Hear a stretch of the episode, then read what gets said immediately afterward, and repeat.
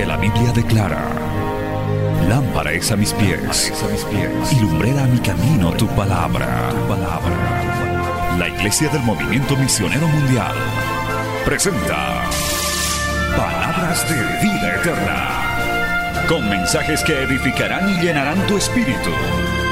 Con ustedes, el mensaje de hoy. Bienvenidos a Palabras de Vida Eterna.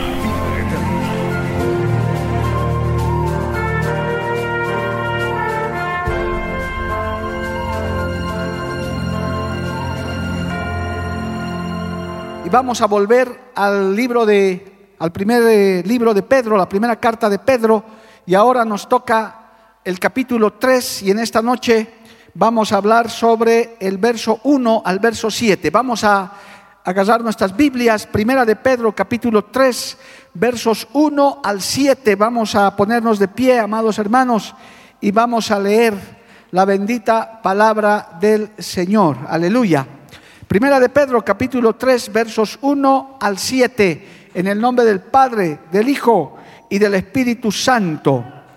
Asimismo, vosotras mujeres, estad sujetas a vuestros maridos, para que también los que no creen a la palabra sean ganados sin palabra por la conducta de sus esposas, considerando vuestra conducta casta y respetuosa.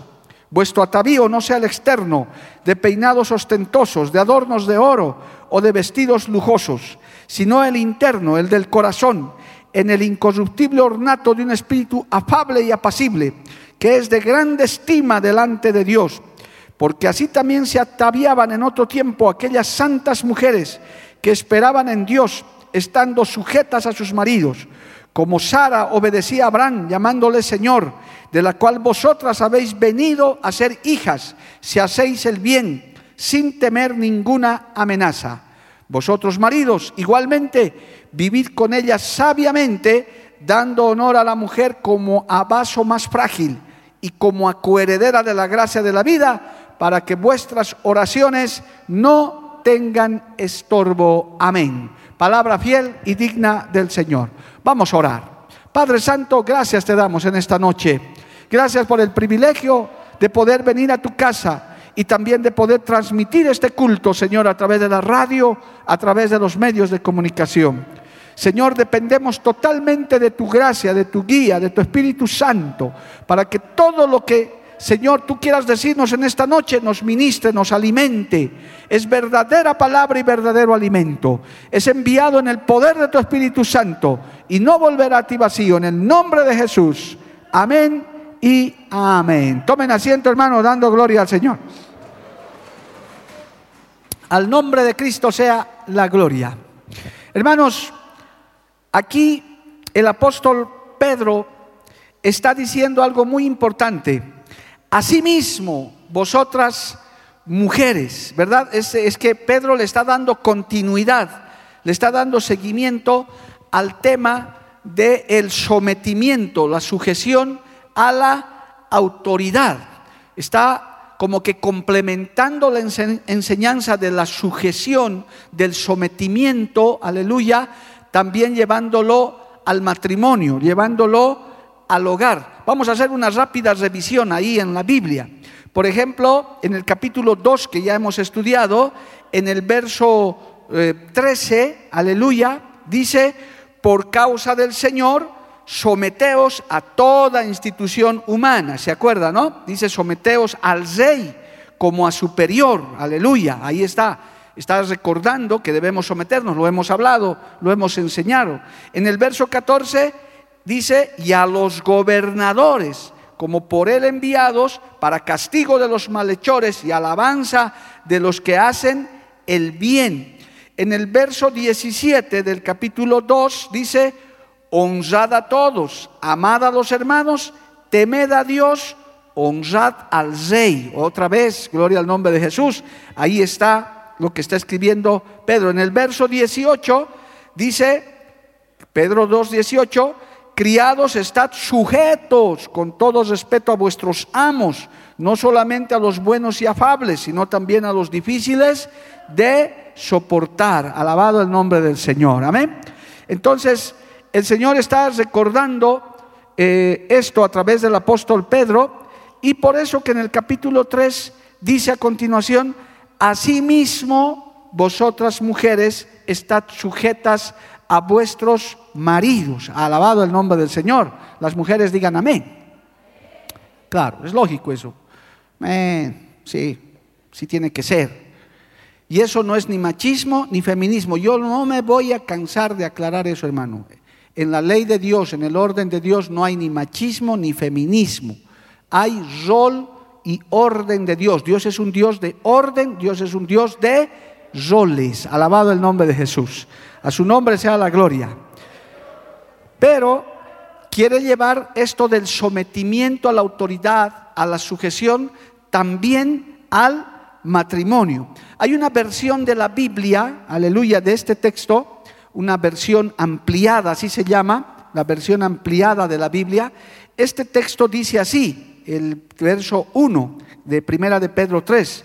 Dice, de igual manera ustedes las casadas sométanse a sus propios esposos, estén supeditadas a ellos como secundarias y dependientes de ello y adáptenseles, de manera que si alguno no obedeciese a la palabra, puedan ser ganados no por medio de discusiones, sino por medio de la vida piadosa de sus esposas. Es decir, esta versión de la Biblia explica más lo que quiere decir este verso 1. Es que, hermanos queridos, más allá del sometimiento, más allá de la sujeción que hay en el orden de Dios, aquí también la Biblia nos está diciendo que con ese comportamiento, con esa forma de ser, podemos predicarles a otros, podemos ganar a otros. Hace años el Señor me dio una enseñanza que se llamaba Ganemos a nuestras familias para Cristo.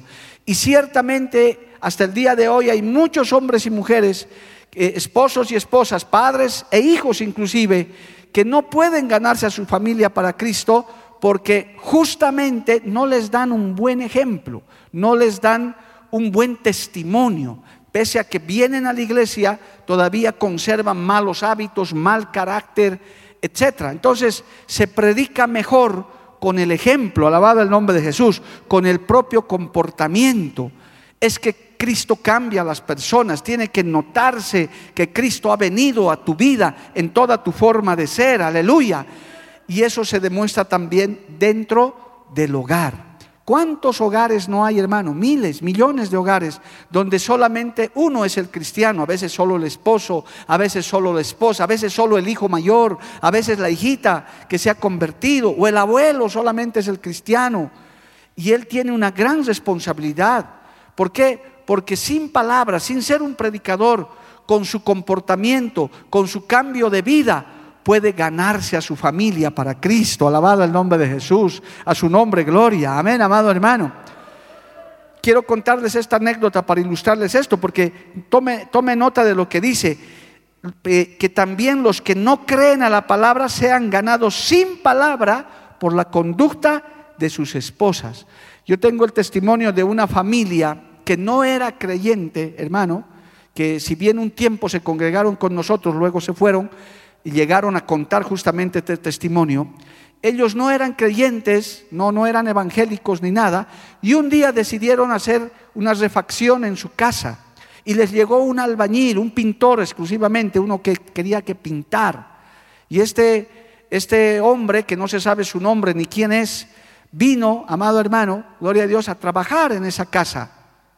Y dice que trabajó, hizo el trabajo, pero este hombre llegaba muy temprano a trabajar, dice la familia, cuando testificó aquellos años aquí, gloria a Dios, llegaba este eh, pintor, este albañil pintor, llegaba y dice la familia, le escuchábamos como una media hora, chillaba, gritaba, lloraba, pero como en el cuarto estaba él encerrado trabajando, decían, ¿qué estará haciendo?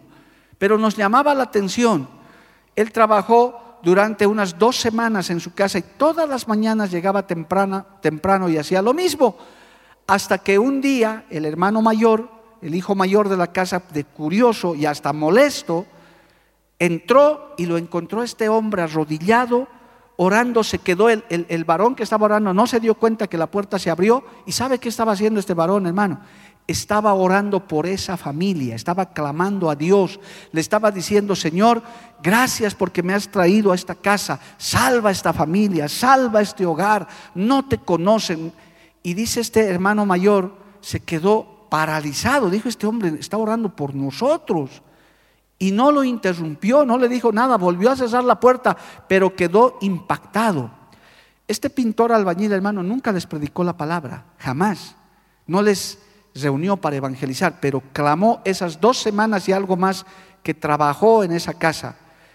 Y esperaban ellos, dice la familia que ahora testifica, que testifica y son creyentes, dicen al despedirse nos dirá algo cuando le dábamos su paga y todo. Pero no nos dijo nada. Agradeció la paga, le dijo Dios los bendiga, gracias y hasta luego. ¿Cuál fue el resultado de eso? Toda la familia al poco tiempo se convirtió a Cristo, amado hermano. De una manera extraordinaria, hasta el día de hoy, esa familia es creyente. ¿Cuántos dan gloria a Dios, hermano? Al nombre de Cristo, o sea, es que se puede predicar con solamente, hermano, con el cambio de actitud. Encima que hizo un buen trabajo, cobró un precio justo, dijo la familia, y pues era un, un buen trabajador, dio un testimonio impecable en todo lo que hizo. Quizás él no era un predicador, quizás, hermano, volviendo a nuestro tema, quizás en la casa no seamos predicadores, pastores, pero podemos dar un ejemplo. Un ejemplo en el orden, cuando los hijos son obedientes, cuando la esposa respeta a su esposo, respeta a su marido, el marido le trata igual a su esposa, con amor, con cariño, pues eso trasciende. Cuando la gente mira eso, alabado el nombre de Jesús, no necesita escuchar un sermón, quizás no necesita escuchar un mensaje a la conciencia.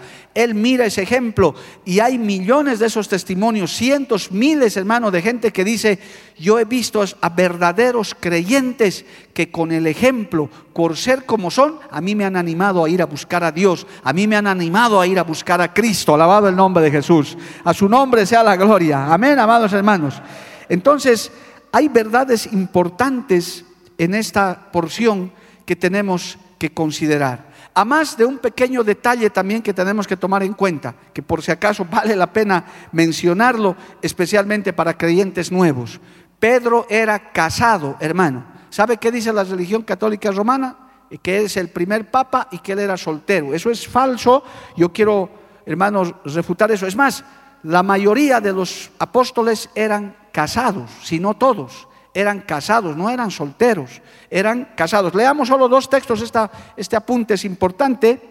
Marcos capítulo 1, verso 30, dice de esta manera, alabado el nombre de Jesús, el primer capítulo de Marcos, capítulo 1, verso 30 y 31, dice así, bendito el nombre de Jesús, y la suegra de Simón estaba acostada con fiebre y seguida le hablaron de ella, entonces él se acercó y le tomó de la mano y la levantó e inmediatamente le dejó la fiebre y ella le servía. ¿Quién, quién era? La suegra de Pedro. Y un soltero no tiene suegra, ¿verdad? Alguna vez le llamé la atención a un joven que ya a la mamá de su novia le decía suegrita, decía, hermanito, calma, no, te, no aceleres, no es tu suegra todavía, es la mamá de tu novia. Ah, ya, pastor, perdón, es que ya, ya me estoy acostumbrando. Dice, no, no, no. Cuando te cases va a ser tu suegra, gloria a Dios. Entonces, ¿eso qué quiere decir? Que Pedro era casado. Ahora, hay uno más. Mire, Primera de Corintios capítulo 9 habla de un reclamo, de una exhortación que da el apóstol eh, Pablo en Primera de Corintios capítulo 9, verso 5. Gloria a Dios dice, no tenemos derecho de traer con nosotros una hermana por mujer como también los otros apóstoles y los hermanos del Señor, y Cefas, o solo yo y Bernabé no tenemos derecho de no trabajar. Es decir, está diciendo, yo también puedo casarme, yo también puedo tener, Pablo podía tener su novia y tal vez su noviazgo se hubiera eh, narrado en la Biblia y hasta su matrimonio. Pero Pablo al final quedó soltero, gloria a Dios, por decisión propia, él decidió no casarse. Pero ahí está, los apóstoles hasta hacían viajes misioneros con su esposa. ¿Cuántos decimos amén, hermano? Así que cuidado con esas cosas que a veces la religión impone. y dice, no, Pedro era soltero, que por eso todos los, los eh, religiosos no deben casarse. No, no, no, hermano. Eso es una doctrina errada. Alabado el nombre del Señor. Por tanto, volviendo después de ese apunte, podemos encontrar en estos textos que acabamos de leer grandes verdades que claramente animan a mantener primero el orden en el hogar, a mantener el orden de sujeción, el orden de autoridad. Hoy en día, hermano, el mundo está viviendo un desorden de autoridad en todos los niveles, un desconocimiento de autoridad. Y eso empieza en casa.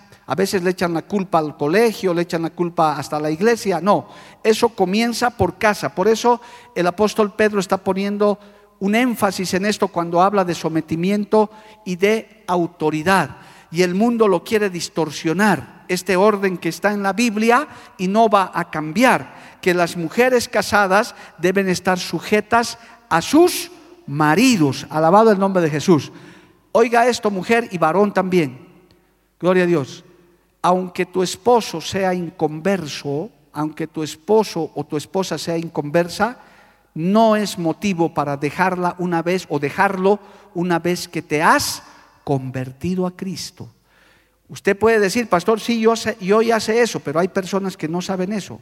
Dicen, me he convertido a Cristo, las cosas viejas pasaron, incluido el viejo de mi marido, y todas son nuevas en Cristo. Aleluya.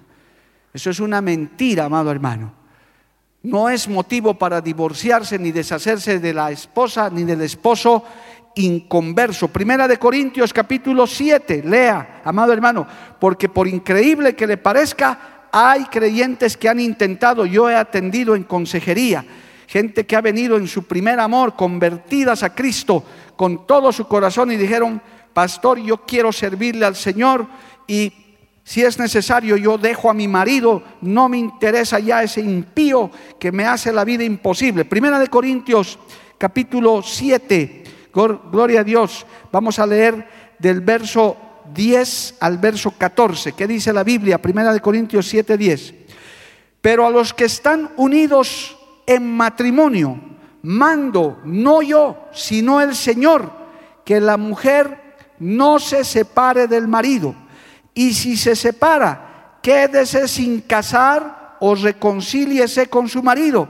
Y que el marido no abandone a su mujer y a los demás, yo digo, no el Señor, si algún hermano tiene mujer que no sea creyente y ella consiente en vivir con él, no la abandone. Y si una mujer tiene marido que no sea creyente y él consiente en vivir con ella, no lo abandone. Y el pueblo dice,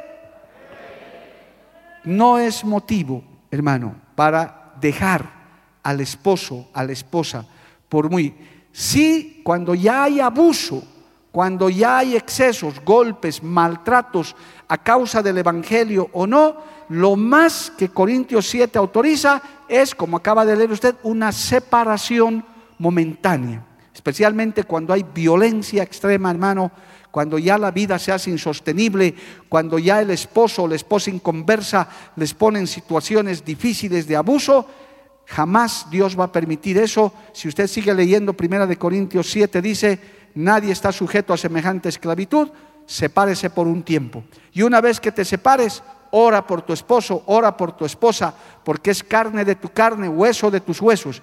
Y, y gloria a Dios, hermano, la mayoría de los casos los esposos se han convertido, las esposas se han convertido y hoy ambos vienen a la iglesia, alabado el nombre de Jesús. Y si no es así, persevere. Denle un aplauso a Cristo por eso, hermano. A su nombre, gloria. Bendito el nombre de Jesús. Entonces, aquí también se enfatiza el orden y la permanencia del matrimonio. Alabado el nombre de Jesús. Y, por supuesto, manteniendo ese orden de sujeción. Por eso las señoritas que se quieren casar sepan que cuando se casen van a tener su cabeza y su autoridad que Dios ha establecido. La mujer está diseñada para eso, para tener su cabeza en sujeción a su marido. A mí me tocó ministrar a muchas jóvenes que, que se estaban queriendo casar y uno de sus motivos, entre otros, era es que ya no aguanto en mi casa, es que mi papá es muy controlador, es que era un motivo errado. Lamentablemente, pero cayeron en manos de un marido más controlador todavía, así que como dicen algunos, de mal en peor. Ese no puede ser un motivo. Eso tampoco ese es la orden, ese no es el motivo de este texto, que el esposo, el marido se aproveche de eso y quiera sojuzgar a la mujer, porque más adelante, cuando estemos acabando esta enseñanza, dice, vosotros maridos, igual vivid con ellas sabiamente. Es que Dios es perfecto cuando ordena las cosas, pero no hay que perder el orden en el hogar. Papás, mamás que me están escuchando, me están viendo también, no pierda el orden en el hogar. Mantenga el orden, mantenga la disciplina, mantengan la sujeción, aleluya, que es un orden divino, no es machismo, no es feminismo, no es abuso. Dios lo ha diseñado así y todo lo que Dios diseña es perfecto. Alabado el nombre de Jesús. ¿Cuántos decimos amén, amado hermano? Y por supuesto, él le da el complemento en el verso 2 y dice, considerando vuestra conducta casta y respetuosa. Este es otro tema que se está distorsionando dentro del hogar. Aparte del reconocimiento de autoridad, esto da lugar a la falta de respeto. Aquí hay gente de la generación antigua, hay hermanos de la generación antigua que pueden decir un amén bien fuerte. ¿Cómo se respetaba al papá y a la mamá antes, hermano? ¿Verdad? Era, era hasta reverencial el respeto, hermano. El papá era poco más la autoridad suprema que había en la casa. Yo me acuerdo, yo soy de esa generación, mi papá tenía su silla que nadie se podía sentar, hermano, en el comedor. Éramos seis nosotros en la familia y cada uno tenía su silla para sentarse, con nombre, hasta mi nombre tenía la silla, no me podía ir a sentar donde sea. ¿Y sabe cuándo nos podíamos sentar en la silla de papá? En nuestros cumpleaños. Él nos daba el honor. Nos decía, es tu cumpleaños, hijo, venga, siéntese en mi silla. Uy, yo estaba en el trono de la gracia ese día, hermano. aquí soy el papá. Y hasta ahora hago eso en casa yo, gloria a Dios. El día, de los cumpleaños de mis hijos y mi hija, yo les hago sentar en mi silla, gloria a Dios. He heredado eso, es un honor. Entonces, hermano, aquí el, el apóstol Pablo está, eh, perdón, Pedro está diciendo que tiene que haber una conducta respetable, tiene que haber una, una conducta, no solo de la esposa, por favor, esto apliquemos a todo pero le está recomendando a la mujer, en este caso, y, vamos a dar una razón por qué le habla a la mujer, en su conducta, en su comportamiento. ¿Cuántas mujeres faltan el respeto a su marido? Hablan mal de su marido, hablan mal de su esposo, porque tal vez no tienes el esposo perfecto, no tienes al, mejor esposo, pero la Biblia te manda, mujer, que debes respetar en tu conducta, en tu comportamiento a tu esposo las mujeres digan amén. Amén. Pero también los esposos deben ganarse el respeto de la esposa. El varón también tiene que saberse ganar ese respeto de decir, este es mi esposo. Yo he ministrado mujeres que están avergonzados de su esposo, hermano. Y por buenas razones, porque el varón falla cada vez, no ejerce su autoridad como debe ejercer. Por eso el texto 7 dice, vivir con ellas sabiamente. Alabado el nombre de Jesús. Varones necesitamos sabiduría. ¿Cuántos dicen amén? Eso, gracias, gloria a Dios. Entonces, hermano, aquí está diciendo que haya conductas respetuosas. Por otro lado, aleluya, también las esposas pueden ganar a sus propios esposos inconversos si lo tienen, o los esposos a las esposas, por la conducta, por el comportamiento. Oiga lo que le voy a decir, y esto es muy común, tanto para esposas como para esposos, pero más para las esposas. Los traen a sus maridos de castigo a la iglesia, hermano. Nosotros hemos detectado eso. Hasta inclusive ha habido mujeres sin sabiduría que hasta ayunos los han traído a sus maridos, inconversos. Y ese pobre hombre, hermano, estaba literalmente flagelado, porque aparte de que no entendía nada de la iglesia, como toda persona inconversa, estaba sin comer. Y alguna hermana me ha dicho, pastor, hasta sin agua lo he dejado yo. ¿Cómo es posible? ¿Así te vas a ganar a Cristo a tu marido? Imposible, hermano. Ese hombre No, pero se va a portar bien. No, aquí no se trata de que se porte solo bien, aquí se trata de que se convierta a Cristo, a que nazca, que reciba el amor de Jesucristo no que lo flageles para que se convierta. Oiga, hermana, hermano, y esto es para hombres y mujeres, aunque aquí se refiere a las mujeres. Nosotros no nos vamos a ganar a Cristo. Cristo es el que va a ganarse a esas vidas a través de nosotros. Usted no va a poder obligar ni a su hijo, ni a su hija, ni a nadie. Usted no puede salvar a nadie. Cristo a través de usted puede hacerlo. El Espíritu Santo de Dios lo puede hacer. Alabado el nombre de Jesús. A su nombre, gloria. Amén, amados hermanos. La actitud, la conducta de la mujer en la casa es vital, amado hermano, es muy importante. Dicen algunos, y yo estoy de acuerdo, que el varón es la cabeza, pero la mujer es el corazón, hermano. O sea que uno sin el otro no pueden vivir. Es la parte sensible de la casa. Es, es, la parte emocional más fuerte. Las mujeres son más sensibles. Todos lo sabemos. Los varones especialmente sabemos. Las mujeres no tienen cinco sentidos. Tienen siete, ocho, dieciséis, hermano. Ven lo que nosotros no vemos. Esas mujeres ven, yo lo he testificado, tengo una esposa así, tengo una hija así, gloria a Dios, porque esa es la naturaleza de la mujer, Dios les ha hecho. Y gloria a Dios por eso, varones. Gloria a Dios por eso, varones. Porque son diseñadas para ser ayuda idónea. Son nuestro complemento exacto. Y eso lo está recordando aquí el apóstol Pedro, alabado el nombre del Señor. Aparte de recordar la autoridad, estás recordando el respeto, el orden, en el lugar exacto. Por eso el diseño del matrimonio de Dios, es el, del matrimonio que Dios ha dado, es perfecto, hermano. Lo que pasa es que el hombre lo ha desordenado. Hay mujeres que mandan en casa, hay mujeres que asumen el, papel del varón y lo desordenan todo. Y el varón se revela o a veces si se somete, el hogar no va a andar así, correctamente. Hay que seguir el orden y el modelo de Dios. A su nombre sea la gloria.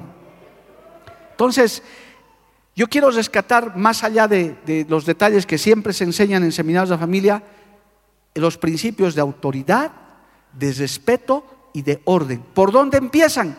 En el hogar, en la familia, en el matrimonio. Y hacia afuera eso se trasciende más fácil. En el, en el, colegio, en el negocio, en las autoridades seculares. Si usted, si un niño crece en un hogar ordenado donde hay autoridad, de hecho, cuando sea mayor, cuando ya tenga uso de razón, va a ser respetuoso con su profesor, va a ser respetuoso con su pastor, con su líder, va a ser respetuoso. ¿Por qué? Porque eso viene desde casa. Dios bendiga a esos papás, esas mamás que inclusive a sus hijos les enseñan, ya cuando son mayorcitos, cuando ya tienen uso de razón, quieren hacer algo, le dicen, anda y habla con el pastor, pídele permiso al pastor. Ellos dan permiso, pero dicen, él también es tu pastor, ve y pídele permiso. Y vienen jóvenes, señoritas, mi papá ya me ha dado permiso, pastor, pero me ha dicho que usted también me dé su bendición, me dé su permiso. ¿Qué le parece? Yo doy gloria a Dios, lo digo, qué bueno eso les va a ayudar a no cometer errores, a no hacer, a no vivir como les dé la gana. Esas mujeres que para aceptar un cargo, que para aceptar una responsabilidad, dicen, voy a consultar con mi marido. Porque no faltan de las independentistas que dicen, sí, pastor, lo que quiera, pero anda y consulta a tu marido. No, no, él ya va a decir, no hay problema. Dice, no, no tiene nada que decir mi marido. Yo le digo y él ya va a decir, no hay problema. No, no, no, vaya y hable con su marido. Inclusive Aquí hay líderes que me están escuchando, algunas veces con su esposo les hemos hecho sentar. Hermano, le estamos invitando a tu esposita que se haga cargo de esto. ¿Qué te parece? Y el esposo, claro, la mayoría, el 95.5 dicen, pues amén, pastor, qué lindo, que sirva. Uno que otro pone una mala carita, dicen, no, es que es mucha responsabilidad. Pero eso demuestra un respeto, un orden. Siempre la mujer casada debe decir, voy a consultar con mi esposo a ver qué dice. Por mucho que tu esposo sea pues un, pan de azúcar, porque hay maridos que son pancito de azúcar, que dicen, sí, mi amor, lo que tú quieras, yo vivo para, para complacerte a ti, pero demuestra el respeto, porque también hay maridos que dicen, no me has consultado, no me has dicho, y a veces ha venido reclamos también a nosotros. Pastor, usted ni siquiera me ha hecho llamar a mí. Y a ese rato da vergüenza, hermano, decir, sí, hermano, mil disculpas, de verdad que no debíamos haber hecho eso Por eso estas cosas son importantes, porque ese buen orden trae bendición, ese comportamiento, esa conducta casta, respetuosa, trae dignidad. Gloria al nombre de Jesús. A tus hijos les formas en principios de autoridad y de respeto. Dale un aplauso al Señor, amado hermano. A su nombre sea la gloria. Aleluya. Ahora bien, la segunda parte del verso 4 al verso 6, aleluya, dice el, perdón, del verso 3 al verso 6 dice, vuestro atavío no sea el externo de peinados ostentosos, de adornos de oro, de vestidos lujosos, sino el interno, el del corazón, en el incorruptible ornato de un espíritu afable y apacible, que es de grande estima delante de Dios porque así también se ataviaban en otro tiempo aquellas santas mujeres que esperaban en Dios, estando sujetas a sus maridos. Otra vez hace énfasis en la sujeción. Pero esto tiene que ver mucho, amado hermano, con valorar más lo interno que lo externo. Y sabemos que por naturaleza la mujer siempre le da más interés a lo externo porque es mujer. La mujer le gusta sentirse hermosa, le gusta sentirse bella. Y de hecho, sin necesidad de ningún retoque, la mujer ha sido diseñada por Dios como un ser hermoso, un ser bello. Por eso, cuando uno hace el exégesis de de hermano de Adán cuando descubrió a Eva, que fue sacada de su costilla, Adán quedó maravillado, amado hermano. Ese, hombre viendo tantos leones, monos, jirafas, porque eso se dedicaba a Adán, cuando vio a su lado esa criatura hermosa, bella, quedó pues como cuando nos hemos enamorado de la esposa, hermano, uno queda anonadado. Los varones digan amén, hermano. Bueno, digo los que siguen enamorados de su esposa, ¿no? Porque por ahí hay alguno que dice, no, yo, película de terror, pastor, bueno, no sé, hermano. Necesitas a Cristo, urgente, arrepentirte, ¿verdad? Entonces la mujer es bella, es hermosa, de por sí, ha sido creada así. Mujeres digan amén, pues ustedes son así. Son bellas, son hermosas, no necesitan retoque, no necesitan cirugía, no necesitan nada. Eso es lo que está recordando aquí el apóstol eh, Pedro, gloria a Dios, recordando que no hay necesidad de adornos, de retoques, pero eso sí, la mujer es siempre más detallista hasta en su presentación. Raro, yo conozco contados con los dedos de la mano en la iglesia hermanas que no se ocupan mucho de su apariencia, contados, y les digo inclusive, les digo, con quienes tengo confianza, digo, hermanita, algo está pasando contigo, tienes que hablar con mi esposa porque es raro en ti ver así. Es una mujer, la mujer de por sí se cuida sus detalles. Pero tristemente, hermano, también eso el mundo lo ha distorsionado. Y hoy en día hay más lugar a lo externo que a lo interno. Mira, hay un proverbio, espero que sea este el correcto, amado hermano, gloria a Dios. Bueno, ahorita vamos a ver ese proverbio, acabaré con esto. Hermano, que le están dando más énfasis a lo de afuera que a lo de adentro. Aquí dice que nos, que, nos ocupemos más de lo interno, del corazón, del incorruptible ornato de un espíritu afable. Ornato dice, y apacible, que es de grande estima delante del Señor. Alabado el nombre de Jesús. Las mujeres tienden a dar eso, y los varones también, obviamente, aunque un poquito en menor grado. Pero aquí estamos recordando, hermano, que lo que realmente cuenta para Dios primero, como pieza fundamental, es tu corazón, es tu vida, es, son tus, es tu ser interno, tu espíritu, tu alma que le agrade a Dios. Y eso se va a reflejar hacia afuera en tu apariencia externa. Pero el mundo ha invertido las cosas. Hay gente muy bonita, muy elegante, hombres muy simpáticos, muy agraciados, pero por dentro, hermano, podridos totalmente, metidos en vicios, en inmoralidades, y eso destruye totalmente. ¿De qué sirve la apariencia? El Señor les decía a los mismos religiosos de ese tiempo, acuérdese, amado hermano, a los fariseos, a los religiosos, les decía, ustedes son sepulcros blanqueados, por fuera se los ve bien elegantes, se los ve con unos vestidos pero tremendos de sacerdotes, y por dentro están llenos de gusanos, están metidos en hipocresía y demás. Eso es lo que está queriendo decir fundamentalmente Pedro. Les está poniendo como ejemplo a las mujeres que evidentemente le dedican más tiempo a esta, a esta situación. Ahí está el libro de Proverbios, ahora sí. Gloria a Dios, el último capítulo de Proverbios, donde está la virtud de las mujeres virtuosas que se ha enseñado, se sigue predicando sobre eso, amado hermano. Los nuevos en la fe tienen que leer esto, tienen que ver el último capítulo de Proverbios.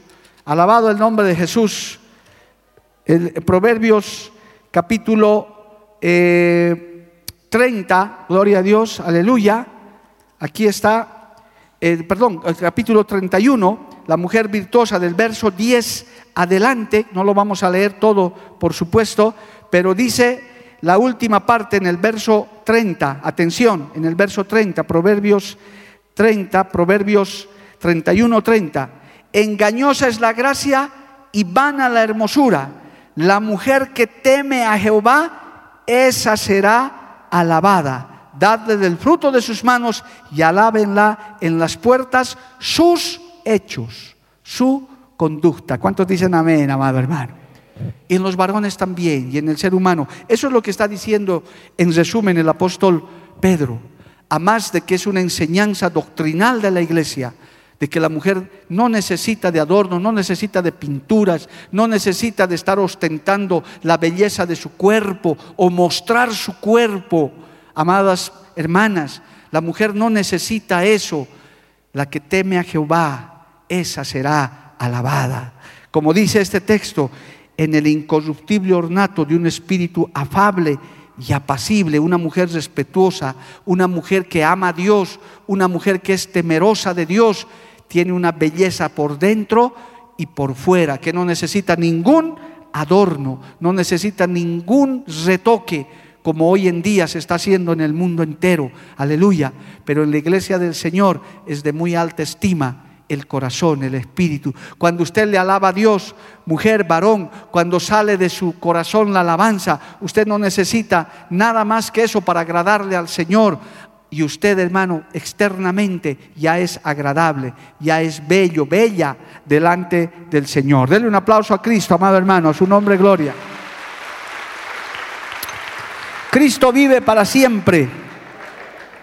Esto nos habla finalmente de esas santas mujeres a las que se refiere el, verso 5 adelante, que adornaban su fe, aparte de ser buenas esposas, buenas hijas, pero también eran mujeres de fe, eran mujeres espirituales que buscaban a Dios, aleluya.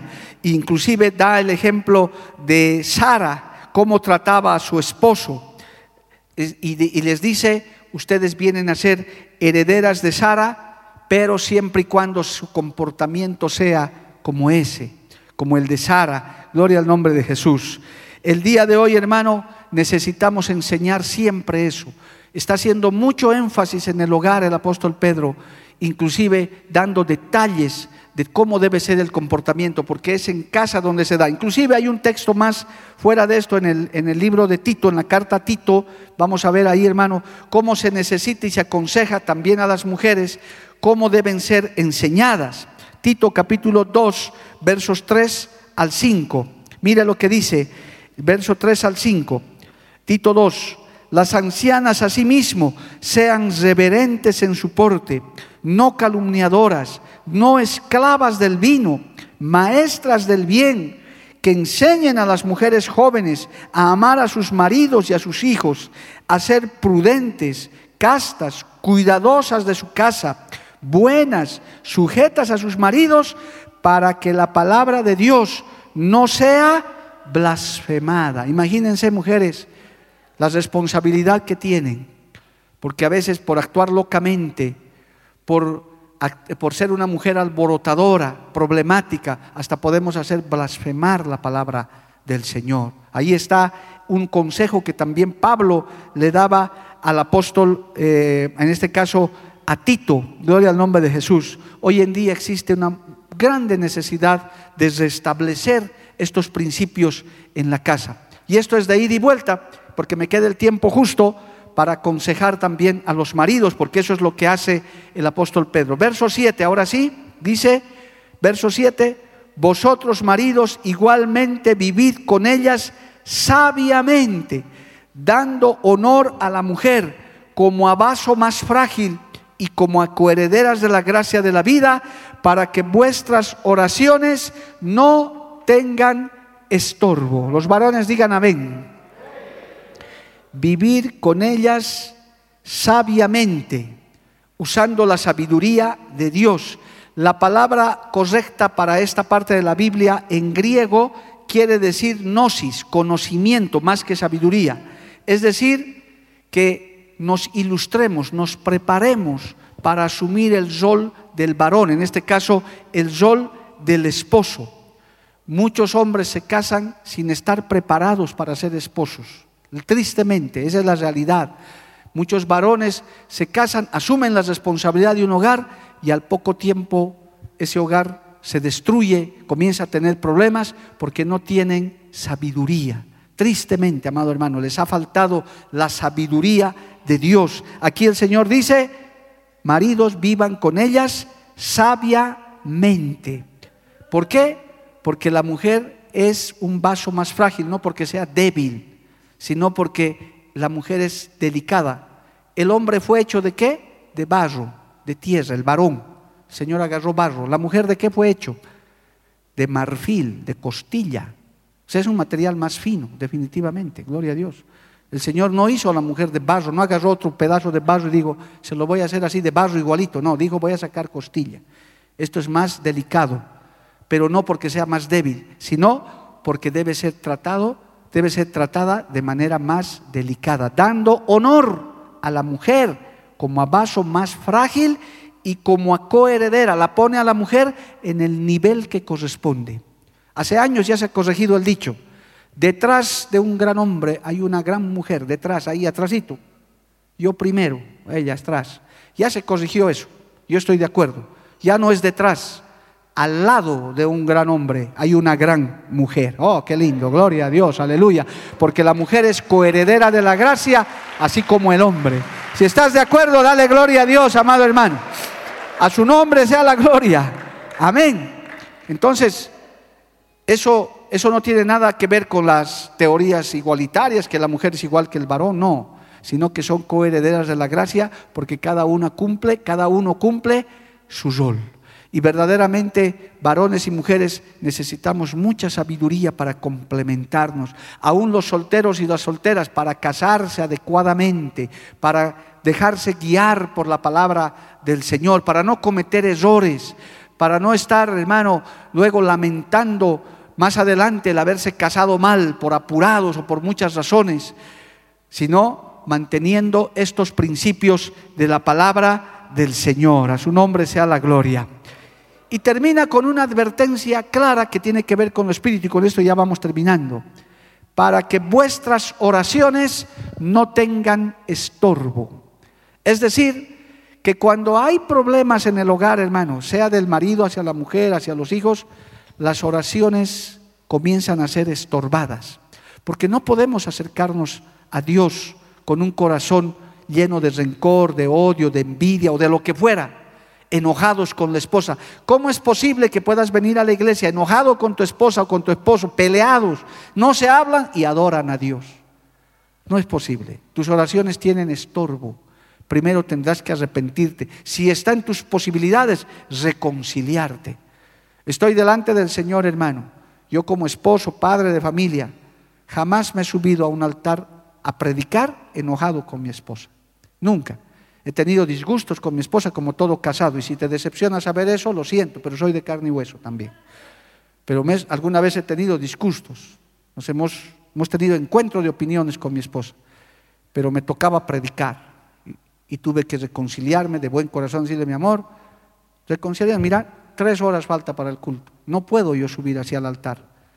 Amén. Démonos un beso, haremos las cosas. Y uno dice, libre, porque no vamos a manchar el altar de Dios. Músicos no podemos subir en esa condición al altar. Ni siquiera nadie, ni usted puede venir a la iglesia así. No puede ser, usted sería un hipócrita. Hay que arreglar, por eso la Biblia aconseja, el sol no se ponga sobre vuestro enojo, ¿verdad? Airaos, pero no pequéis. Hay que arreglar eso lo más pronto posible. Nuestras oraciones tienen estorbo. Usted se imagina nuestra líder de oración, nuestra hermana Charito, peleada con su marido orando. Eso solo sale mal aliento, gloria a Dios, porque ¿qué más puede salir que uno que está peleado?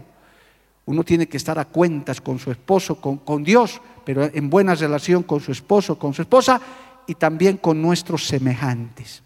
Por eso usted no puede estar escapando, hermano. No, yo no me siento al lado de este. No, yo no me siento al lado. ¿Qué clase de cristiano es? Tus oraciones tienen estorbo, gloria a Dios. Eso estorba la comunión con Dios. Mirad cuán bueno y cuán delicioso es habitar los hermanos juntos y en armonía. Alabado el nombre de Jesús. Es como el buen óleo que desciende sobre la barba, la barba de Aarón. Levante su mano y alábele al Señor, amado hermano. Termino, ya no hay tiempo. Hermano, esta porción muestra fundamentalmente en lo que quiero hacer énfasis, más que en el matrimonio, que de hecho es una gran enseñanza, es en el orden, la autoridad, gloria a Dios, el respeto que trae grandes beneficios. Usted vive en paz, vive descansado. Lo demás ya son añadiduras, estar en buena comunión con Dios. Ya después, hermano, si, si hay el motecito, no hay, o la papita, bueno, eso ya, eso es añadidura que de hecho el Señor bendice cuando hay un buen ambiente en el hogar. Dios bendice en lo material, Dios bendice en el trabajo y Dios nos da todo lo necesario. Recuerda estos principios que hoy estamos enseñando. Respeto, autoridad, sujeción, amados hermanos. De ida y de vuelta, de la mujer hacia el varón y del varón hacia la mujer. Nada que ver con doctrinas erráticas que hoy en día han aparecido, del patriarcado, que del feminismo, que mujeres al poder. Hermano, esas cosas no caben en el Evangelio del Señor. El Señor te ama mujer, el Señor te ama varón, el Señor ama el matrimonio y el Señor quiere que guardemos estos principios. Póngase de pie, vamos a orar, hermano, el tiempo se ha acabado, gloria al nombre de Jesús. Vamos a alabarle a Dios un instante y vamos a darle gracias a nuestro Dios Todopoderoso. Padre bueno, maravilloso, yo te doy gracias en esta noche por esta enseñanza, por esta palabra, por estos principios que tú nos das, Señor amado, para que podamos vivir sabiamente en nuestro hogar, tener sabiamente nuestras relaciones, aún entre hijos, entre hermanos, con la esposa, con el esposo, tu palabra, Señor, siempre llega a tiempo para un consejo sabio, para una guía. Gracias yo te doy, Padre, porque tú siempre tienes esa palabra de consejo para tu pueblo, para tu iglesia, de los que estamos aquí y de los que nos siguen a través de los medios de comunicación. Gracias, Dios bendito. Permítenos adorarte un instante, permítenos alabarte, Señor, unos minutitos al acabar este tiempo de la palabra. Oh, aleluya. Dale gracias a Dios, hermano, mientras le adoras al Señor. Aleluya. Dame un nuevo corazón, Señor, un corazón para adorarte, un corazón para servirte. Dame un nuevo corazón. Aleluya, gloria a Dios.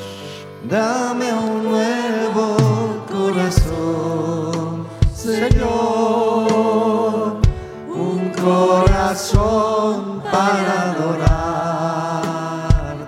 Gracias Jesús, aleluya. Un corazón para servirte. Dame un nuevo corazón.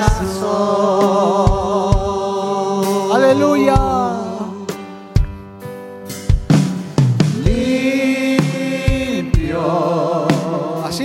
Aleluya.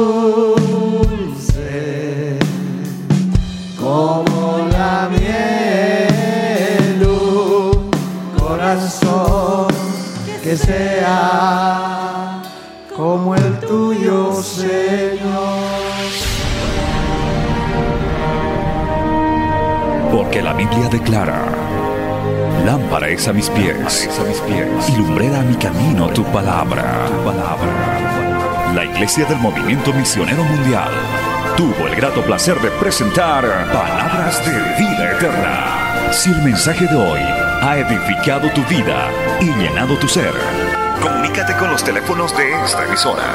También para pedir una copia del mismo y compartir con otros. Esta fue una producción de la Iglesia del Movimiento Misionero Mundial. Gracias por tu atención. Hasta la próxima. Hasta la próxima. Hasta la próxima. Hasta la próxima.